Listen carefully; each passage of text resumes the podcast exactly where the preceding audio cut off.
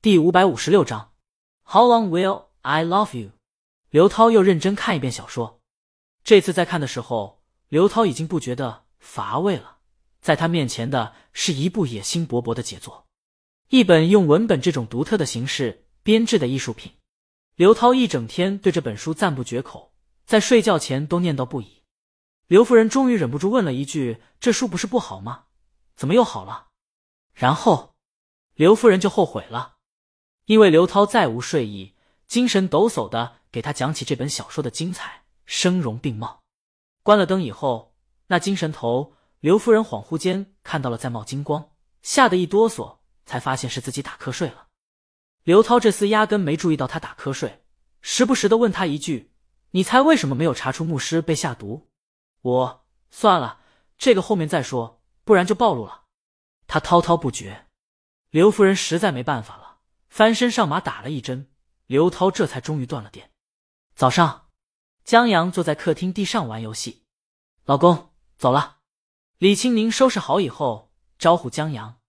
哦，江阳关了游戏，站起身，见李青宁今天梳了一个男性艺术家常留的那种发型，前面中分，后面扎个马尾，还留了些头发披在后面，特帅气，以至于江阳愣下神。帅哥，你谁啊？李青宁招了招手，你过命交情的兄弟。江阳认同，昨晚上还真有过命的交情。李青宁挽住他。好好的词儿全让你糟蹋了。他们出了门，因为电梯间是一层一户，所以外面是衣帽间。李青宁穿着长毛衣和丝质半裙，在换鞋的时候，布料闪耀着细腻轻柔的光泽。江阳忍不住摸了摸布料质感好不好。李青宁起身瞪了他一眼，让他帮自己把鞋带系上。江阳系上后，又换上自己的篮球鞋。李青宁，你今天去见客户？去见客户的话。这一双鞋有些不妥，嗯，江阳觉得这一身就好。这一双鞋是李青明刚买的，穿起来很舒服，江阳很喜欢穿。再说，见客户的时候，他在旁边是个陪衬，周浩才是主力军。李青明由他去了。他们上了电梯，江阳欲言又止。李青明奇怪：“你想问什么？”江阳摇头：“没，没有，是吗？”李青明奇怪的看他一眼，挽住他胳膊。既然江阳不说，他就不去问了。江阳迟早要说出来的，就像那天江阳给他爸爸打电话，李鱼只是抓住了把柄，还没用刑呢，江阳就全招了，一点也藏不住事儿，让李青宁一时间除了感动都不知道说什么了。出了电梯，在停车场，江阳又碰见了王峥。王峥还是一瘸一拐的，江阳不由得怀疑。你是不是因为长得太帅，让人给打了？王峥停住，张了张口，一时间千万言语竟不知道怎么说。最后，王峥，你也知道我帅。江阳，我在想，你这样的都被打，我得遮掩一番了。王峥就知道狗嘴里吐不出象牙，他上车离开了。在拍了一次短片以后，王峥就陆续开始工作了。江阳和李青宁也上了车。在路口等红绿灯的时候，江阳终于还是忍不住问：“视频网站收购下来了吗？”哦，李青宁明白了，原来一大早秘密什么的，是因为这个。林夕说的。李青宁觉得这消息传的也太快了，他本来还打算用这惊喜换江阳多叫几声姐姐呢，现在全泡汤了。嗯，江阳问进展怎么样了？李青宁叫一声姐姐，姐姐，姐姐。江阳多叫了好几个，眼在冒光，就好像得到了了不得的玩具。李青宁心都醉了，跟着愉悦起来。马上了，李青宁笑着启动车子，在停车场停下后，李青宁下车换高跟鞋。江阳先下车，溜到李青宁那边为他换上鞋。谢谢老公。李青宁站起来锁了车子。忽然，江阳轻轻抱住他，宁姐，嗯。李青宁依偎在他肩膀上，我江阳顿了顿，我我我爱你。他有很多话想说，但忽然之间什么都说不出来，言语变得十分苍白。李青宁拍了拍他肩膀，其实江阳不用说，李青宁也知道他想说什么。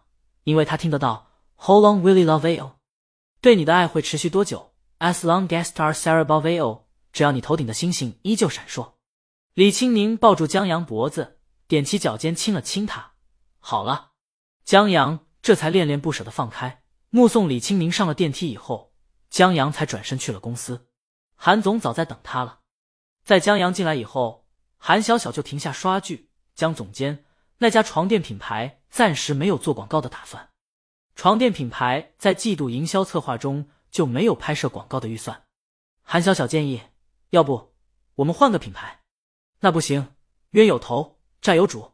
江阳停住，换了个语气：“我对他们的品牌爱的深沉，就喜欢给他们出创意。”他让韩小小再努努力。韩姐，这客户你要搞得定，以后就是名副其实的市场部韩总了，有一起挂路灯的资格了。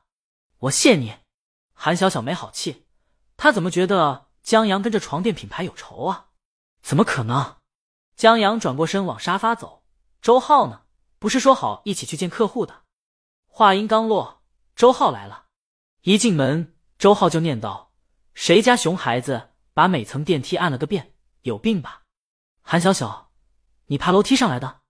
周浩，我一层一层等上来的。韩小小，大哥，四五部电梯呢，你不会换一部啊？周浩一拍脑门：“是哈。”韩小小头疼，这他娘的感觉是幼儿园啊！不过。周浩觉得等一等也挺好，可以边等边玩游戏。然后，周浩就要跟江阳交流下游戏心得。韩小小看下时间，让他们快点去见客户，不用我当司机吧？今天车限号。周浩招呼江阳坐地铁吧，我请客，省下的钱咱们充游戏币。这可以。江阳同意，他不介意把时间浪费在路上，因为只要不迟到，悠哉悠哉在路上的滋味。还挺不错的，尤其再不是高峰期的时候坐地铁，地点和时间大概已知，不用操心太快，也不用担心太慢，安心玩游戏，到点下车就行了。在周浩拿了笔记本和方案以后，俩人下楼坐了地铁，找了靠脚位子坐下。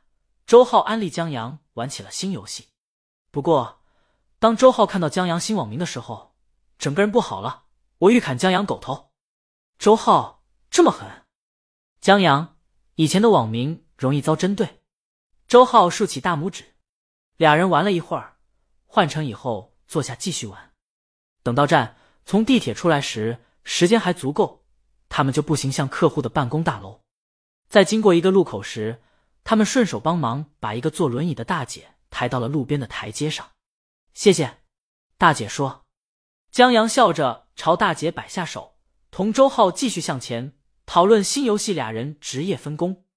在他们远去之后，大姐才记起来，刚才的帅哥好像是大魔王老公，只是大魔王老公从来没有在电视或者采访中正面出现过，所以不能确定。他拿出手机拍一张他们的背影，然后又到手机上查看，还真是大魔王老公。他抬起头看着他们的身影消失在人群中。